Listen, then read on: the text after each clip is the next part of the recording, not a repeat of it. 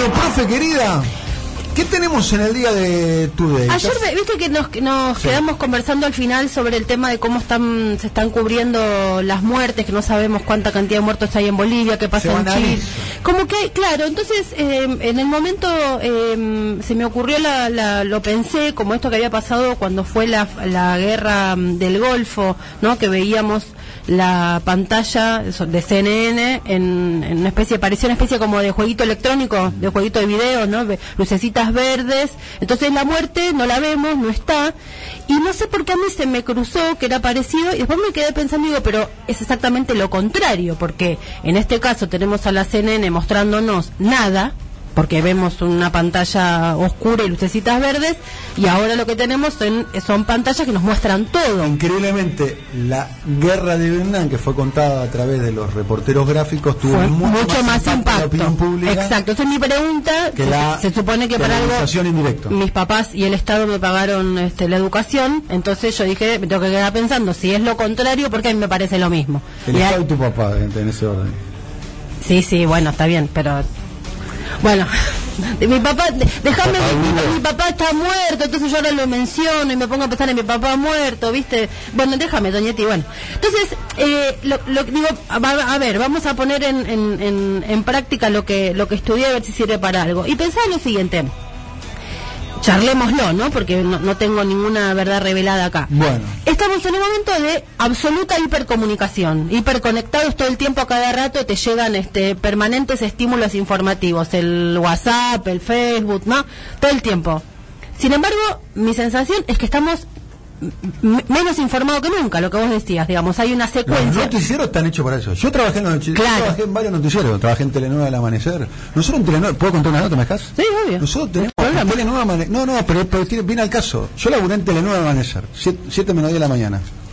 O 6 menos 10, no me acuerdo. Un horario inmoral. O sea, la- ninguna. Hay que un, un horario inconstitucional. Constitucional. Era inconstitucional. Contra los derechos humanos. Eh, absolutamente. Una, una, una violación a los derechos humanos. De, de los oyentes, de los televidentes. Un horario de lesa La humanidad. cuestión es que el, el productor del programa, que no recuerdo el nombre ni lo voy a recordar ahora, le quiero aclarar, ponía incendios. Lo, lo notici- le voy a contar, un canal de televisión tiene todos los servicios de noticias de todas las agencias extranjeras y que le bajan en satélite imágenes de todos lados. Y el tipo ponía todos los días un incendio. Entonces se incendiaba.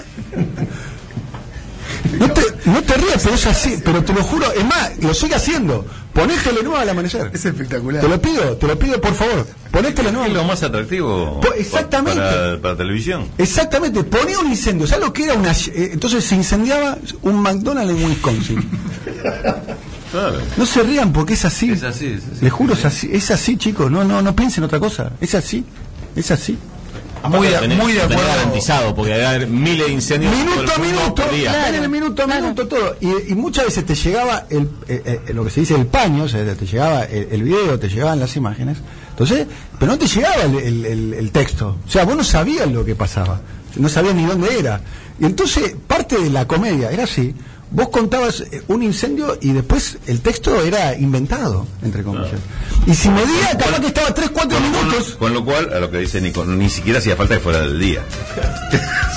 total de inventado. O sea, el nivel de desinformación que hay es... Me parece una, buena, una buena definición que los noticieros son una maquinaria para ocultar la realidad. Me parece exacta, exacta. Y soy bueno el tema de los perritos perdidos, eh, la, la- la noticia concebida como un Con, show. con una, con- esto que me, me agarro de lo de los incendios para pensar, para volver a la comparación inicial. Entonces, eh, la pregunta es por qué yo estoy comparando algo que en, en una pantalla en la cual no veíamos nada, como era la guerra de- del Golfo, estoy comparando con una escena en la cual vemos todo, en teoría. Por, por cuándo- ¿Dónde está la vinculación de eso?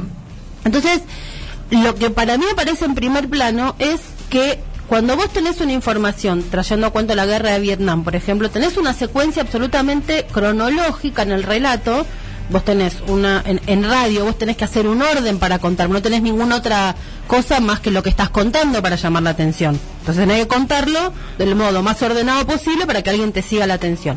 En un texto ni hablar, porque alguien puede ir... En televisión o en las redes sociales, vos no necesitas ese orden. Con que metas algo, un, un, paquete de estímulos, ya alcanza con eso. Entonces, vos, en el caso de lo que pasaba con la- me puse a leer algunos textos que hay un montón, muchos los recordaba, otros no, y la verdad que es súper interesante para, para, para hacer esta comparación. Durante la, la guerra del Golfo, que encima Estados Unidos te presentaba este con título cinematográfico, ¿no? La tormenta del desierto, ya está, tenés la película hecha. Eh, la gente de CNN explica, este, tenemos un, un audio por ahí, eh, mirá cómo explicaba el, el de la CNN cómo armaron la guerra. Fíjate esto para ver cómo la vinculación tremenda que hay de, la- de cómo cambió el modo de cubrir los conflictos. Y después seguimos. Creo que el mundo realmente comenzó a respetar a CNN después de la Primera Guerra del Golfo. El presidente había dado la orden de atacar y nos dio un espacio de tiempo durante el cual ocurriría. Así que habíamos preparado todo. Recuerdo que durante ese periodo de preparación despertaba alrededor de las 3 de la mañana pensando, esto es ridículo, prepararse para cubrir una guerra por televisión es inaudito. Fíjate, dice el ex vicepresidente de CNN, el, el presidente de los Estados Unidos nos dio un tiempo, tenía la decisión de invadir y de atacar, nos dio un tiempo para preparar el relato. Esto es, uno dice, es parte del, no, es parte de la maquinaria esta de informar o desinformar. Entonces, tenías las imágenes eh, consensuadas con el Estado, con el Estado de los Estados Unidos, la- el título, La tormenta del desierto del operativo y las imágenes estas que no veías nada, o sea, una película. En este caso, lo que estamos viendo es, en primer lugar, tener en cuenta que ese mundo cambió y que la mitad de la humanidad, o más de la mitad de la humanidad, su primer mm, mm, mm, clic para informarse es entrar a una red social. Entonces, después va a los medios de comunicación. Por lo tanto, lo primero que vos te, en- te- te encontrás para informarte sobre un conflicto como el de Bolivia o el de Chile es un tuit, por ejemplo. Ese tuit puede contener un video y ahí aparece lo primero que para mí une las dos cosas. No tenés contexto. No sabes cuándo fue ese tiroteo en el caso de una guerra, no sabes cuándo aparecen esa- esas lucecitas verdes, dónde estás. En el caso del video no sabes quién lo tomó, dónde salió, qué apareció. Y de hecho hay un momento en que a mí me parece que es la segunda cuestión a analizar y es que cuando empezás a ver videos, videos, videos, videos, muertes, este, eh, a uno que le explota la dinamita en la mano, le falta un pedazo de cara y todo eso, a mí me parece que te anestesia del mismo modo que un videojuego, porque llega un punto en que tu cerebro no mira más, o sea, no, no ve más. Lo del contexto también pasa con declaraciones ¿eh? en los tweets. Eh, Exactamente, también. Pero digamos, en el caso de cuando vos tenés una, una, en el caso de la palabra escrita, hay un filtro respecto a la emoción. Ahora, cuando vos ves un video donde tenés cadáveres y cadáveres y cadáveres y cadáveres, circulaban unas imágenes, por ejemplo, de este, personas velando a, a personas fallecidas en una iglesia, no sabes dónde, qué pasó, por qué. Entonces, ahí aparece algo que quiero vincular, que es un informe que se hizo en España, y me, me dejó este helada. Se hizo un estudio la Fundación este, Felipe González, midieron cómo impacta la tecnología, la política y los dispositivos en los jóvenes. Entonces lo que decían es que para los jóvenes hoy consideran política lo que está vinculado con elecciones o aparecen nombres propios de dirigentes. Pero todo lo que son cuestiones sociales, conflictos, este, despioles ambientalistas, manifestación, eso no es política. Entonces, se lee el conflicto de lo de Bolivia en clave no política. Entonces lees en clave no política, sin contexto, con imágenes que te dinamitan las emociones. ¿Dónde está la información en todo eso, no es cierto? Además te alteran las imágenes eh, el umbral de la, del dolor y el umbral de la indignación. Eso lo hace el cine también, Claro, ¿eh? sí. Eso. Te prepara el cine también. ¿eh? Claro. De alguna manera. Entonces vos, todos tenemos un umbral de dolor, Sí. o un umbral de indignación, un umbral de eh, sorpresa. Entonces, vos ves una imagen, la voy a describir que es espantosa. Yo ni la compartí con ustedes, nosotros tenemos un grupo. De, de, de, de un, de un ciudadano boliviano que pierde sus manos. Tremendo. Es- yo me quedé con esa imagen, Fue publicado en redes sociales por eh, una diputada nacional. yo no lo... lo- lo- Sí, yo, lo vi, yo lo vi en redes y no lo... Es una, imagen que, es, una imagen, es una imagen que yo me quedé tres, cuatro días eh, eh, pensando en eso. Y después está la imagen de la madre eh, reconociendo a su, a su hijo, ¿no? También. Y eso en un punto te, te termina como anestesiando, ¿viste? Porque ya tu umbral de dolor está, eh, le explotó eh, una bomba en las manos y perdió las dos manos. eh, tu umbral de dolor está en una madre reconociendo el cuerpo de su hijo, pidiéndole que se despierte. O sea, en un punto, digamos, ¿cuál es el cuál es el tercer sigue? ¿Qué- ¿Cuál es el video que sigue? Por eso a mí me parece insólito, hay una discusión interna. ¿Y cuál es el Eh, efecto que eh, tiene eso en la subjetividad de nosotros? En, en mi terreno, en la, en la- en la crítica cinematográfica, que a muchos críticos nos acusan de, de ideologizar eh, a la maquinaria de Hollywood. Bueno, muchachos, es tan evidente que tra- trabaja en tándem, digamos, eh, todo el aparato comunicacional, incluyendo la maquinaria de Hollywood, con este tipo de cosas. Lo que dice Daniel de, digamos, bajar el umbral, bajarlo totalmente. Vos ves una película hoy, cualquier película bélica de los Estados Unidos, y pasa esto, te prepara la sensibilidad, la subjetividad de otra manera, tenés más tolerancia a la violencia. Sí, y de, es obvio, y- es así. Y de hecho lo que termina pasando es que cuando vos ves algo, una, una guerra muy sangrienta en, en Hollywood, si después eso, cuando vos estás, te están mostrando una guerra de verdad, vamos a decir así, en televisión, y no llega ese, es- esa cantidad de sangre al umbral para el que tu ojo eh, fue preparado por Hollywood, te parece que la guerra real no es tan grave, porque está por debajo de la cantidad de dolor y sangre que vos viste en la película. Sí. Entonces, para, para, para que parezca importante, los, los propios, vamos a decir así, los que queremos mostrar cuán grave es lo que está pasando en Bolivia, ¿qué hacemos? Tenemos que superar la vara que nos puso Hollywood en sangre. Entonces mostramos una imagen de una persona sin sus manos o con sus manos dinamitadas. Y lo que terminamos logrando es el efecto contrario, que es anestesiar.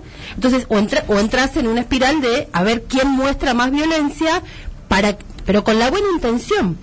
Hay un libro. Otro efecto que también es grave que es decir, bueno, basta. Basta Eso. violencia en Bolivia, basta, Basta. que se dejen de joder con las movilizaciones, etcétera, que, haya- que haya paz. Y entonces aparecen estas mediciones que hace, por ejemplo, en España, que te dicen que lo- para, para los chicos una, una manifestación no es algo político, es algo social desvinculado de la política. Entonces entras en una cosa de compartimiento, de, de- de- del- te- te lotean este, la, forma de mirar y no entendés lo que está pasando, se pierde la referencia, por eso para mí era muy loco que no sabemos cuántos muertos hay, no tanto por la cantidad en sí misma, sino este por, por lo que está pasando. Y quería terminar con algo que está pasando en redes, que es un estudio este muy bueno que hizo eh, Julián Macías Tobar, que es el re- responsable de redes de Podemos de España. Eh, y entonces en, en ese contexto, además, tenés el bombardeo de eh, cómo funciona la maquinaria este, de hashtags y bots y todo eso en Twitter, por ejemplo. Entonces, mira lo que encontró.